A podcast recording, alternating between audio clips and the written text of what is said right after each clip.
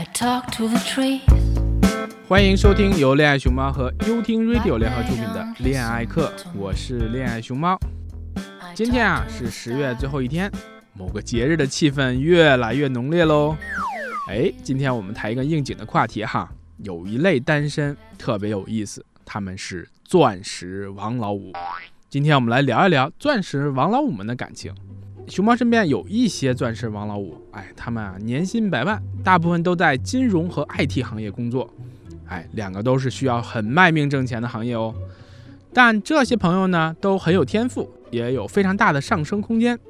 大部分三十岁以上，一份感情，有些人继续单着，忙着相亲，一天见两三个；有些人呢有一个若即若离的女朋友，结婚呐遥遥无期，反正女朋友年龄都很小。也不着急。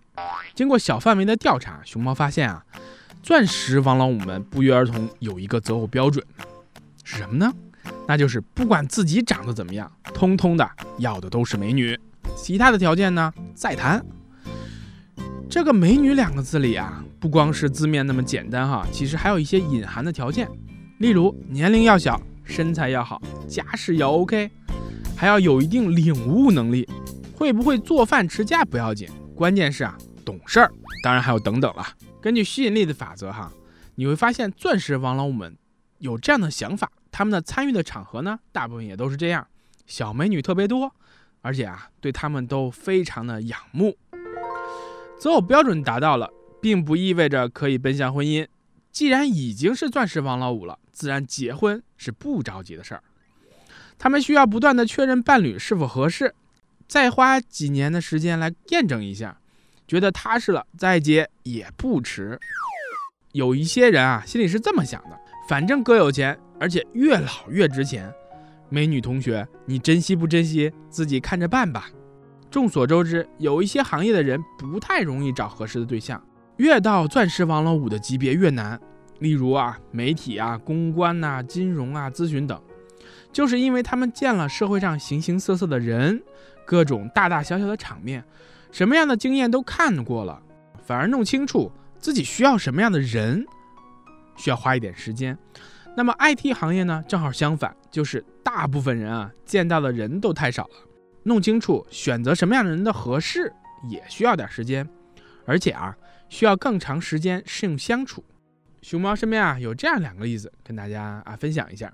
首先呢，有一个金融公司的副总，三十五岁左右。他的择偶标准里有三个关键词：美女、美女还是美女。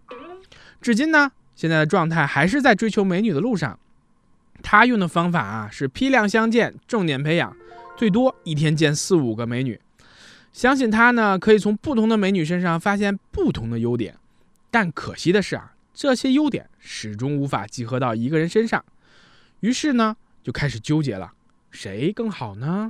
一旦开始啊纠结这个问题的时候，你就会发现，每个美女身上都有自己不太适应的部分，比着比着，就只能期待下一个更好的了。于是继续发着华丽的征婚信息，继续有美女奋不顾身的扑过来，继续纠结，一个循环就很难停下来了。所以他还一直单着。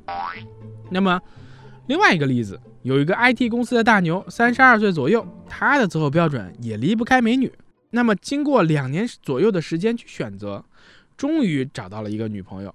哎，你去翻看他的朋友圈呢，除了他和美女亲密出游的照片以外，几乎就没有别的分享了。后来啊，熊猫果断屏蔽了他，感慨啊，BAT 公司的年假真多呀。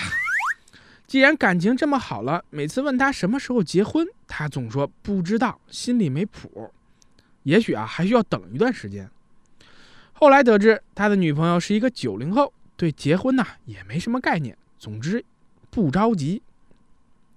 回顾之前的谈话，他比较喜欢这种有一点距离感的亲密感，对于近距离的生活有一点怕怕的感觉。他并不是不想结婚，而是前一段感情的伤痕还在。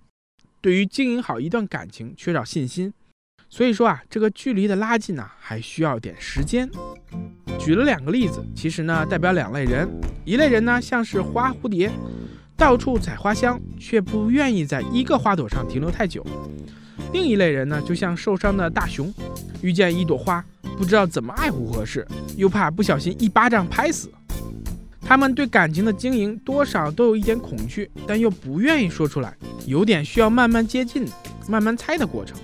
在这个接触的初期呢，你会觉得他们光鲜亮丽，未必能感觉到这背后的气息。